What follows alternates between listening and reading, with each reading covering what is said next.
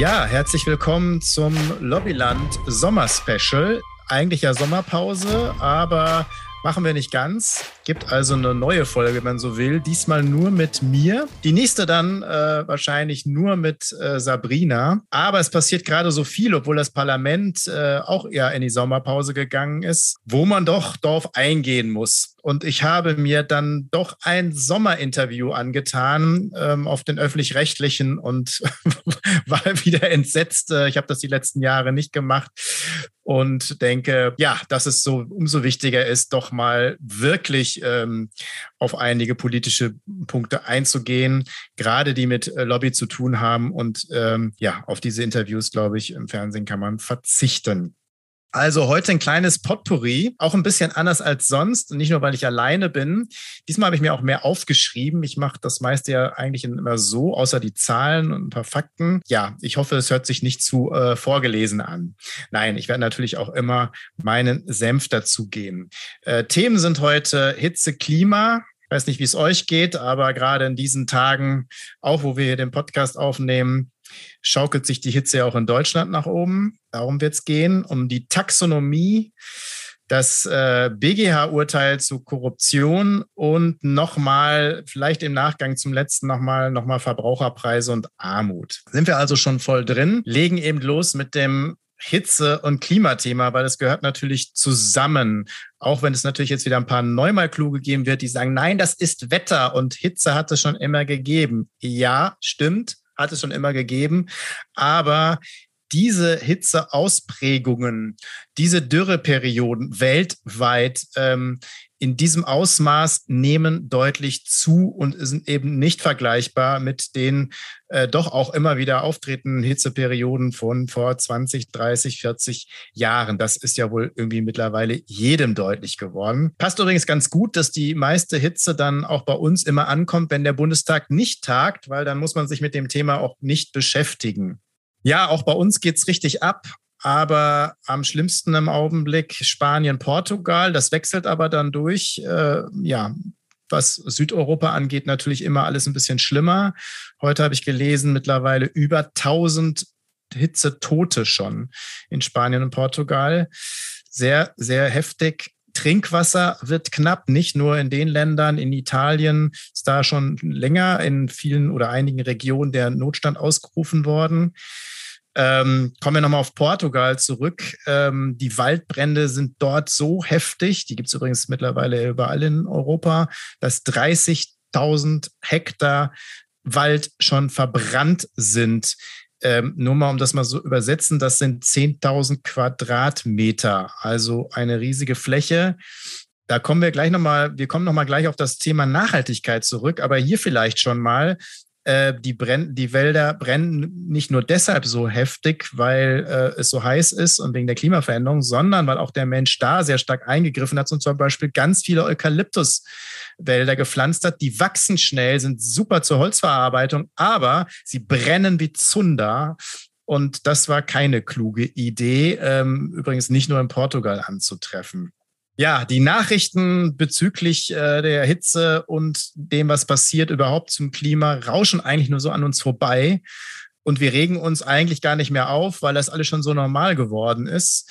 Der äh, Flug von März äh, zur Hochzeit mit dem eigenen Flugzeug ähm, ähm, hat uns da mehr aufgeregt, auch mich. Äh, ich kann mich da nicht ausnehmen. Über sowas regen wir uns auf. Hat, hat ja auch was mit Klima zu tun, wenn man so will. Aber die ganz wichtigen Nachrichten, die uns zeigen, was wir gerade wirklich ähm, anstellen mit unserem Planeten und dass das ja erst noch der Anfang ist und das weitergehen wird, das scheinen wir nur noch so, oder das werden sagen, sagen immer nur noch die gleichen Leute aber es ist irgendwie so ein Nebenthema, äh, was an uns vorbeirauscht, leider. Und was erst recht schwierig ist, ähm, aber ein ganz wichtiges Thema ist, ähm, was ich schon ein paar Mal versucht habe oder was wir schon ein paar Mal versucht haben anzusprechen, ist das Soziale und das Klima Thema mal zusammenzubringen oder die Umweltzerstörung zusammenzubringen, weil es gehört zusammen, aber es versucht, man versucht ja weiterhin, das gegeneinander auszuspielen. Ich nenne mal zwei Bereiche, die mir jetzt aufgefallen sind oder worüber nochmal geredet wurde. Äh, die Flutkatastrophe, die wir letztes Jahr hatten am Ahrtal, äh, mit 134.000, äh, 134 Menschen, die getötet worden sind, äh, mit Tausenden von Gebäuden, die weggespült worden sind und mit vielen Milliarden an Schäden. Die Übersicht ist da schwer zu errechnen. 30 Milliarden sollten eigentlich an Hilfe geleistet werden. Nur ein ganz kleiner Bruchteil ist davon irgendwie bis jetzt ausgezahlt worden. Alleine 8,2 Milliarden haben die Versicherungen sozusagen, die sie leisten müssen. Und es ist ja nicht alles versichert worden, was da äh, untergekommen ist. Aber alleine da muss man sich mal ausrechnen, wie hoch der Schaden ist und vor allen Dingen, wer den Schaden trägt. Wer gut versichert ist, wird entschädigt. Ja, toll. Äh, aber viele sind das eben nicht. Und das sind natürlich meistens die nicht, die nicht so viel Geld haben. Die müssen das dann tragen, wenn der Staat nicht hilft. Und wenn solche Katastrophen zunehmen, und das tun sie, wird natürlich dann auch immer weniger Hilfe von Land und Stadt und Staat da sein. Und das heißt, die Menschen sind auf sich selbst gestellt. Das heißt, die Zeche zahlen selbst in einem so reichen Land wie Deutschland am Ende die Menschen, die nicht viel haben. Die anderen können sich da noch ziemlich lange schützen. Oder die besonders betroffen sind. Äh, Korrektiv.org ähm, hat, also Korrektiv, ähm, die Journalistinnenvereinigung hat äh, mal ausgerechnet, ähm, hat sich das mal näher angeschaut, dass bei einer Hitzewelle wie jetzt, die wir erleben, erst recht, wenn sie dann äh, länger anhält oder anhalten würde, neun Millionen Menschen besonders betroffen sind wirklich gefährdet sind, also wo es wirklich um Lebensgefahr geht. Das sind natürlich hauptsächlich ältere Menschen, sind aber auch schwerbehinderte Menschen oder Menschen, die sozusagen gerade in bestimmten Bereichen ähm, gesundheitliche Beeinträchtigungen haben ähm, und dann besonders betroffen sind. Und es sind natürlich eher die Menschen, die jetzt hier in so Ballungsräumen wie ich zum Beispiel im Ruhrgebiet leben. Das wird dann auch gerne mal unterschlagen, wer denn am Ende vor allen Dingen betroffen ist.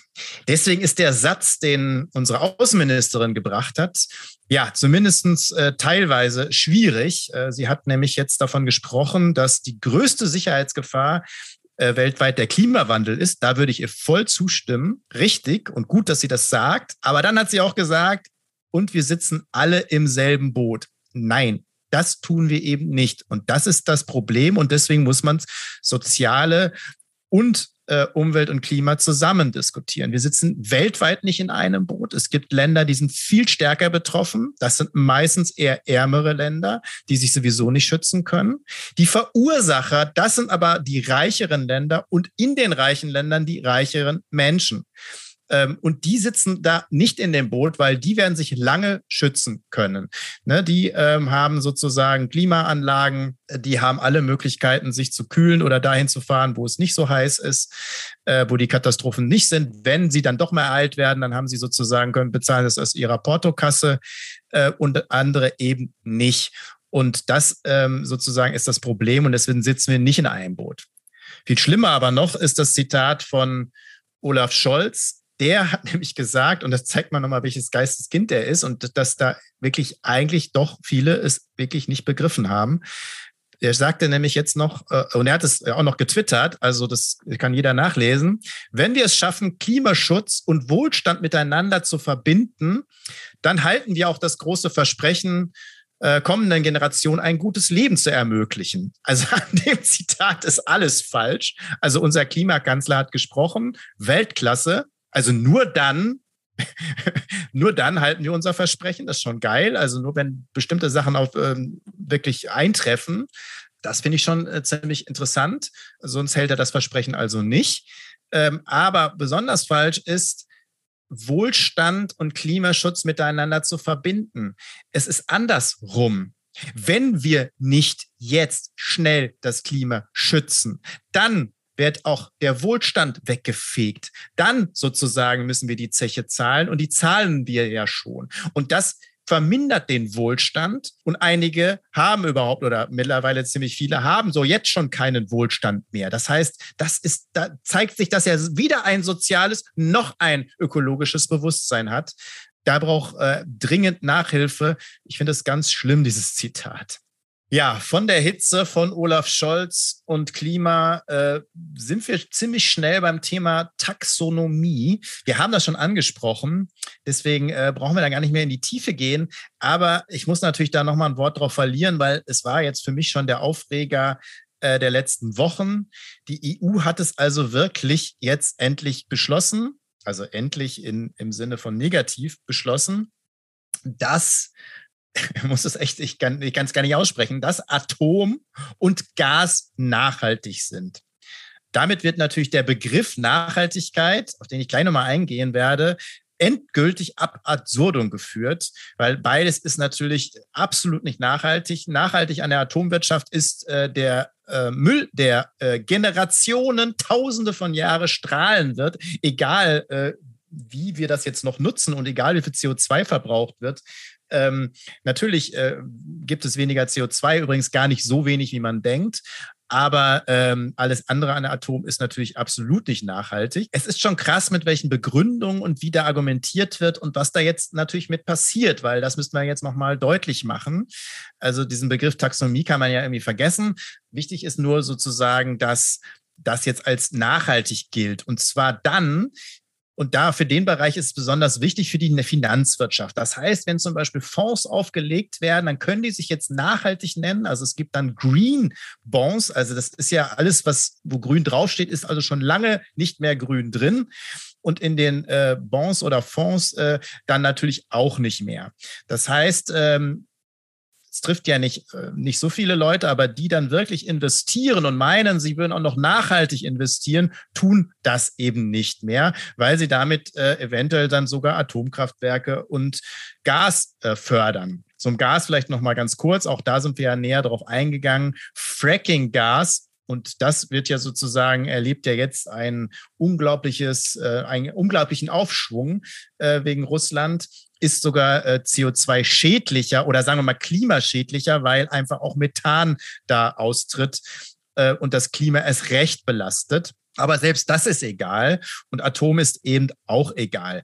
Das ist schon krass. Das heißt, ähm, die EU hilft jetzt damit, ähm, dass Anleger ihr Geld in umwelt- und klimaschädliche Bereiche äh, investieren und dass zum Beispiel äh, Frankreich sich damit sanieren kann. Zu Frankreich gleich noch ein Satz, aber genau das Gegenteil wollte sie ja, weil ähm, eigentlich ist der Beschluss der EU bis 2050 klimaneutral zu werden und 350 Milliarden Investitionen zu haben, um klimafreundliche Wirtschaftsbereiche zu ähm, fördern. Aber die machen jetzt praktisch genau das Gegenteil.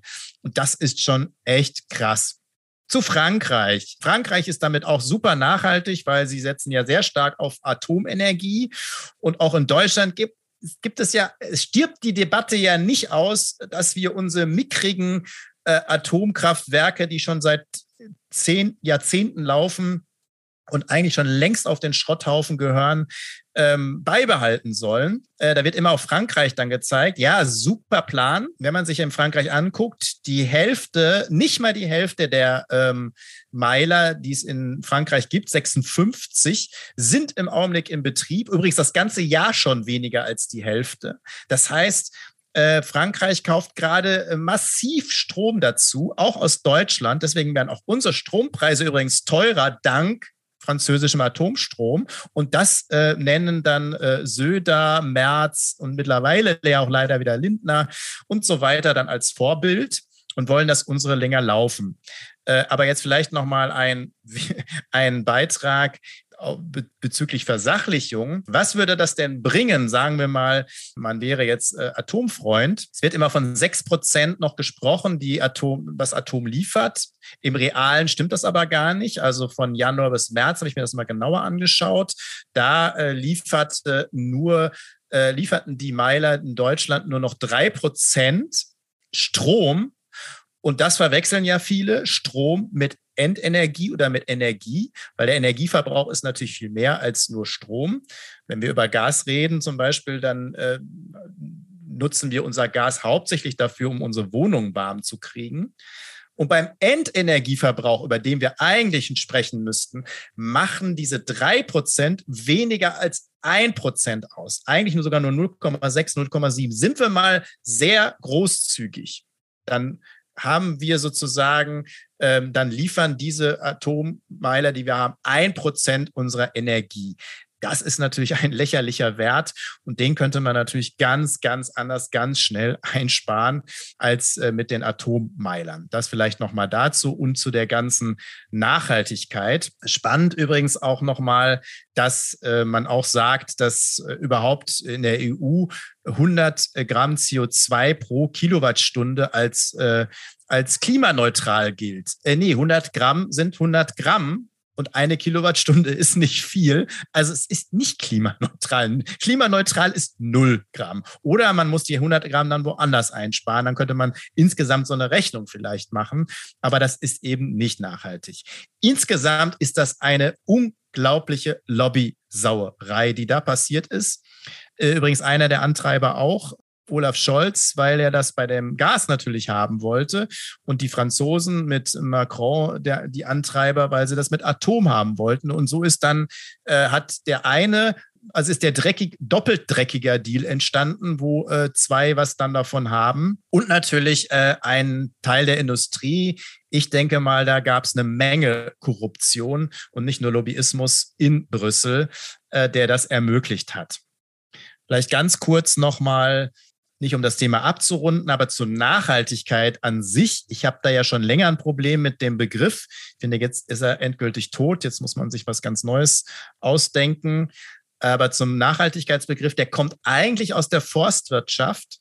Und da ging es darum, dass man nur so viele Bäume rodet, wie auch nachwachsen, damit man sozusagen eine nachhaltige Forstwirtschaft hat.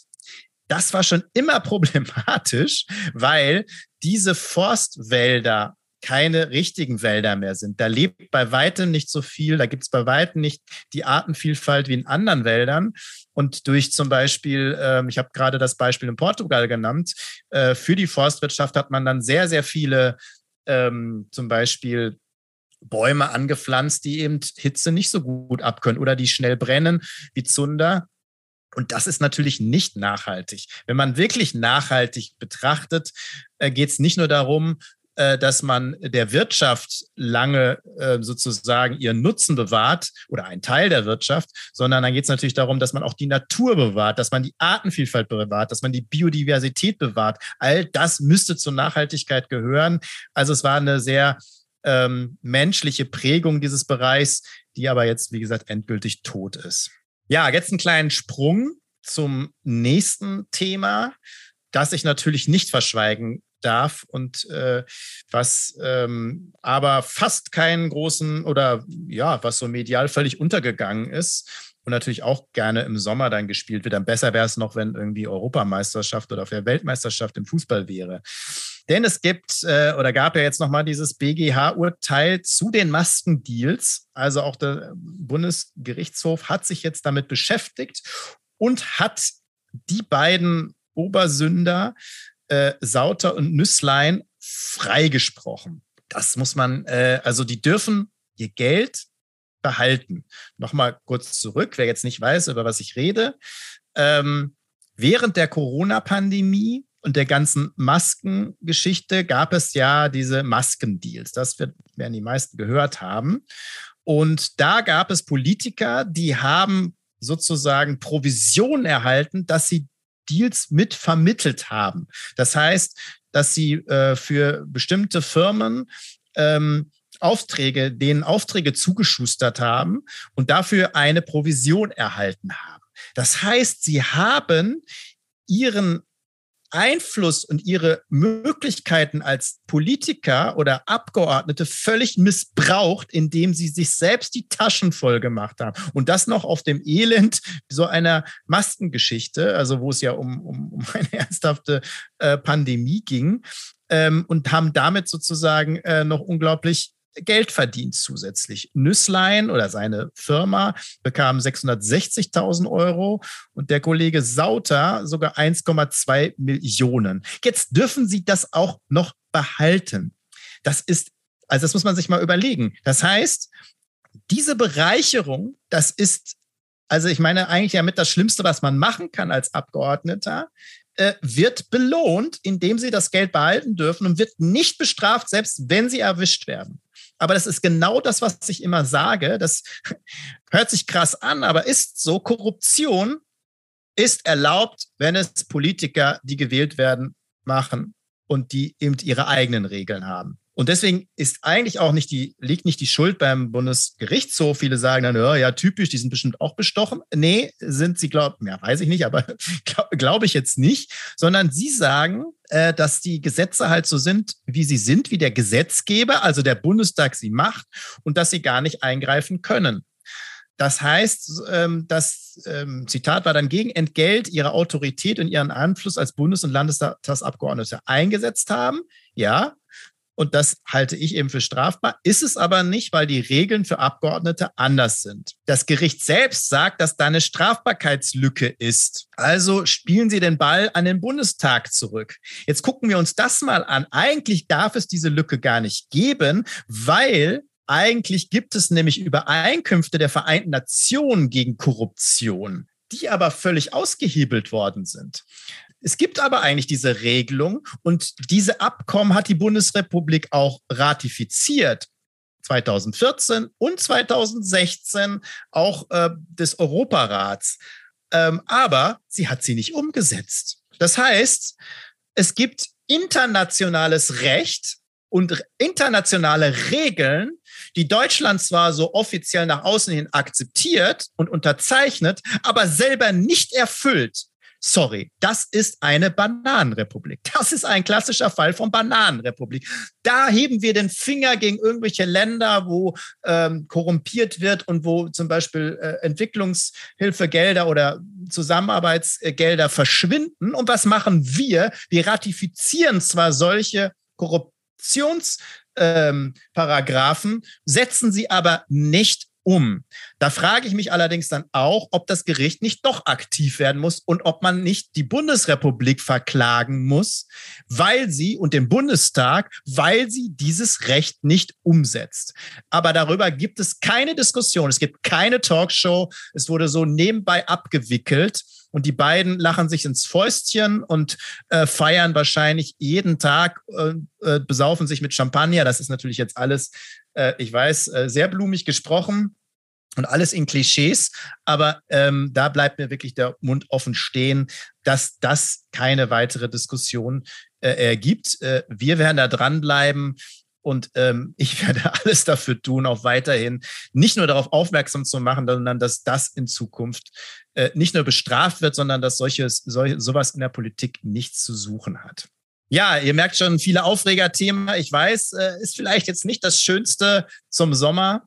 Es wird auch nicht zur Abkühlung beibringen bei der Hitze. Auch nicht mein letztes Thema. Das sind die Verbraucherpreise und die Armut, die wir ja schon in der letzten Sendung kurz behandelt haben, auf die ich nochmal ganz, oder vorletztes Thema im Prinzip, dass ich nochmal ganz kurz eingehen werde. Ich habe neulich geschrieben, äh, wenn ich Sozialminister wäre, also bei Twitter, dann würde ich jetzt keine Sommerpause machen, sondern dann würde ich jetzt da äh, sehen, dass wir mal das ernst nehmen, was im Grundgesetz steht, dass wir ein Sozialstaat sind und würde Maßnahmen ergreifen, die Armut zu bekämpfen, die Not zu bekämpfen und auch äh, zu gucken, dass äh, diese, dieser absolute Anstieg der Verbraucherpreise eben nicht die Menschen noch weiter in Armut treibt und auch viele der Mittelschicht abrutschen lässt, sondern dass man da jetzt wirklich Maßnahmen ergreift und zwar nicht irgendwelche Tropfen auf dem heißen Stein, sondern die, die auch insgesamt länger wirken und vielleicht auch insgesamt eine Änderung bringen. Weil es kann nicht sein, dass solche Nachrichten, die jetzt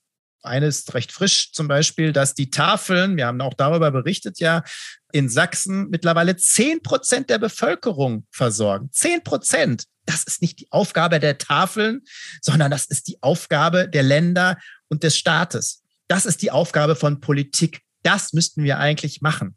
Und ich frage mich immer wieder, das habe ich mich auch schon gefragt und das habe ich auch offen äh, gesagt, bei allen Koalitionsverträgen, die geschlossen werden, da gibt es ja immer ganz viel Zielvereinbarung, das um zehn Prozent mehr, das um zehn Prozent weniger und so weiter. Warum es keine Zielvereinbarung gibt, die Armut möglichst abzuschaffen, aber zumindest doch zu reduzieren und da mit Zahlen zu agieren, gibt es nicht. Stattdessen führen wir dann eine blödsinnige Debatte jedes Mal wieder, wenn Armutsberichte veröffentlicht werden äh, von Sozialverbänden Dann kommt immer wieder diese blödsinnige akademische Debatte. Ja, nee, das sind ja nur Menschen, die armutsgefährdet sind. Die leben ja gar nicht in Armut.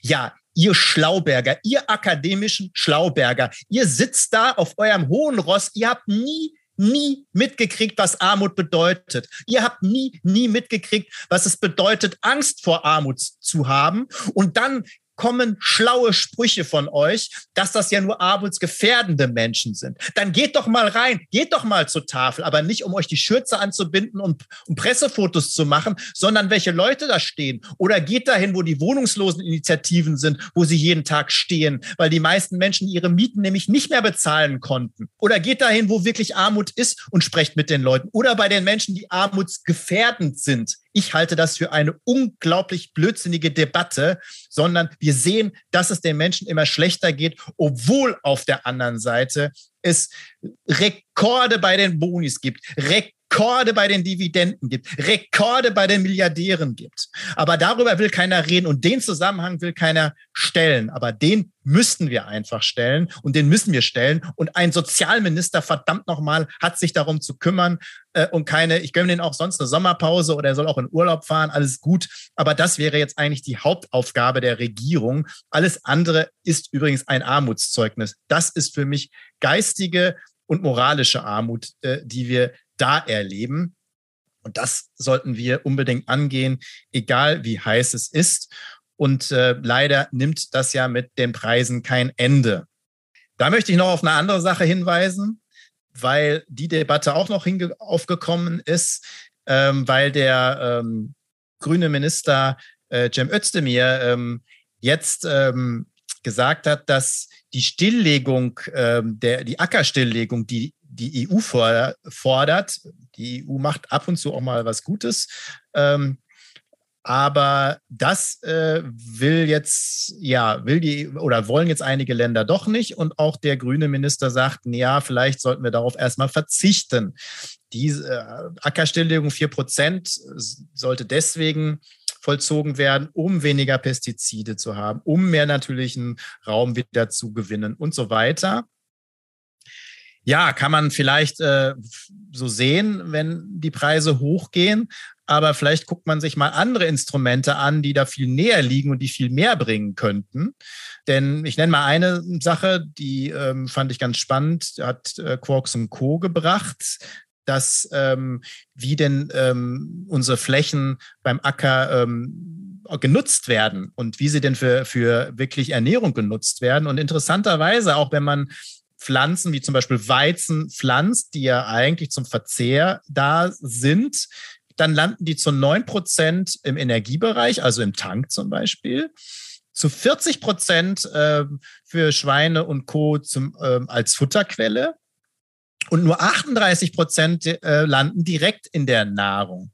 Das bedeutet natürlich, dass wir die Fläche viel besser nutzen könnten, erst recht, wenn ich mir das weltweit anschaue, also nicht nur deutschlandweit, wenn wir einfach mal den Teil von Energie und Futter reduzieren und hauptsächlich daraus Nahrung machen. Übrigens interessant, ich habe die Nahrung Ah, ich habe diese, diesen, äh, die Geschichte von Quarks und Po gepostet und kriege natürlich sehr schlaue Kommentare, dass das ja nicht alles dann auch wirklich Weizen wäre, der zu Brot verarbeitet werden kann. Ja, darum geht es aber nicht. Es geht ja um die, äh, den, den, den Bereich des Lebensraums oder besser gesagt der Ackerfläche. Man könnte darauf aber Weizen äh, anbauen, der zur Nahrung gedacht wird. Und äh, äh ein weiterer schlauer Kommentar, dass äh, doch das andere ja auch dann Nahrung ist, wenn die Schweine es fressen. Ja, aber der Energieaufwand ist ja viel höher. Die müssen nämlich sehr, sehr viel Futter fressen, damit relativ wenig Fleisch am Ende auf unser Teller kommt. Also das Verhältnis stimmt einfach nicht. Man hat also jetzt eigentlich genug Platz, um alle Menschen gut zu ernähren. Übrigens weltweit.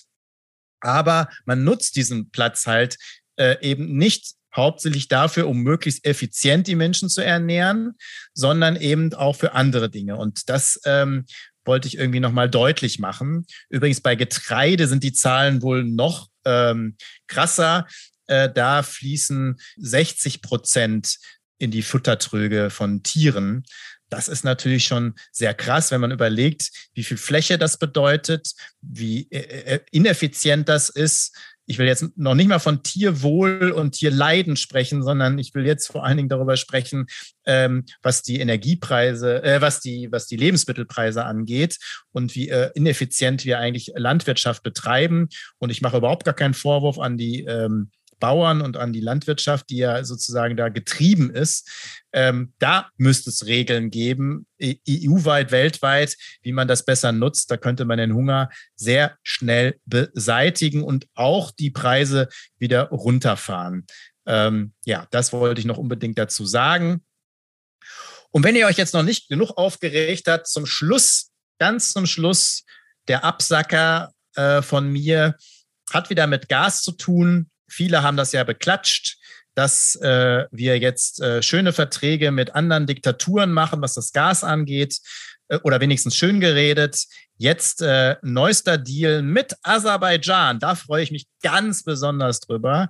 Ein Gruß geht da auch an Martin Sonneborn und Team, die ja schon lange darauf hinweisen, dass Aserbaidschan eine unglaublich üble Diktatur ist die ihre äh, Nachbarländer übrigens angreift. Ah, könnte man vielleicht eine Parallele sehen, auch zum Beispiel Armenien. Und wo wir uns aber nicht drum scheren und das auch egal ist, wenn die das tun, weil Aserbaidschan, ähm, egal ob das eine Diktatur ist, ist ein reiches Land und kann uns ja jetzt zusätzlich mit Gas versorgen. Und deswegen machen wir gerne Gasdeals mit Aserbaidschan ich muss mal über, über nachdenken, waren da nicht auch mal Skandale in den letzten Jahren, wo Abgeordnete bestochen worden sind und Gelder von Aserbaidschan bekommen haben, damit dieses Land besser dasteht? Ah, ich muss mal kurz überlegen, ja, ich glaube, da war was. Vielleicht sollte man drüber nachdenken. Vielleicht sollte man nicht nur drüber nachdenken, vielleicht sollte man von der Leyen und übrigens begleitet von der Vizepräsidentin des Bundestags, Göring Eckert von den Grünen, vielleicht sollte man mal dagegen vorgehen und da mal laut werden und nicht immer nur da, wo es einem gerade passt. Äh, denn wenn man Moral ernst nimmt, dann darf man das nicht nur in der Ukraine, da muss man das auch in anderen Teilen der Welt. Äh, deswegen finde ich diese Gasdeals, naja, also so richtig äh, zum ihr wisst schon. Sorry, ich habe keine Freude gemacht. Ähm, ich habe vielleicht aber ein bisschen angeheizt. Ich hoffe, es bleibt euch das ein oder andere Thema im Bewusstsein und ich zähle darauf, dass wir das angehen, dass wir da was verändern und dass wir diesen Lobby-Sumpf nach und nach nämlich trockenlegen, weil ansonsten äh, sind wir nachhaltig nur nachhaltig lobbyverseucht und haben wir nur eine nachhaltige Korruption. Ich möchte genau das Gegenteil. Und dafür lasst uns irgendwie einsetzen. Ähm, dafür werde ich mich weiter einsetzen und ähm, dann auch äh, immer wieder Vorschläge machen. Das werden wir beim nächsten Mal wieder mehr machen. Wie man es denn anders macht, wie wir das durchbrechen können, weil das ist am Ende dann wichtig. Und trotzdem ist es wichtig äh, zu wissen, worüber man redet und wegzukommen von diesen Sommerinterviews. Ich danke euch und ich wünsche euch dann auch schöne, laue Sommernächte und Abende und dass ihr auch was davon genießen könnt. Dennoch, alles Gute.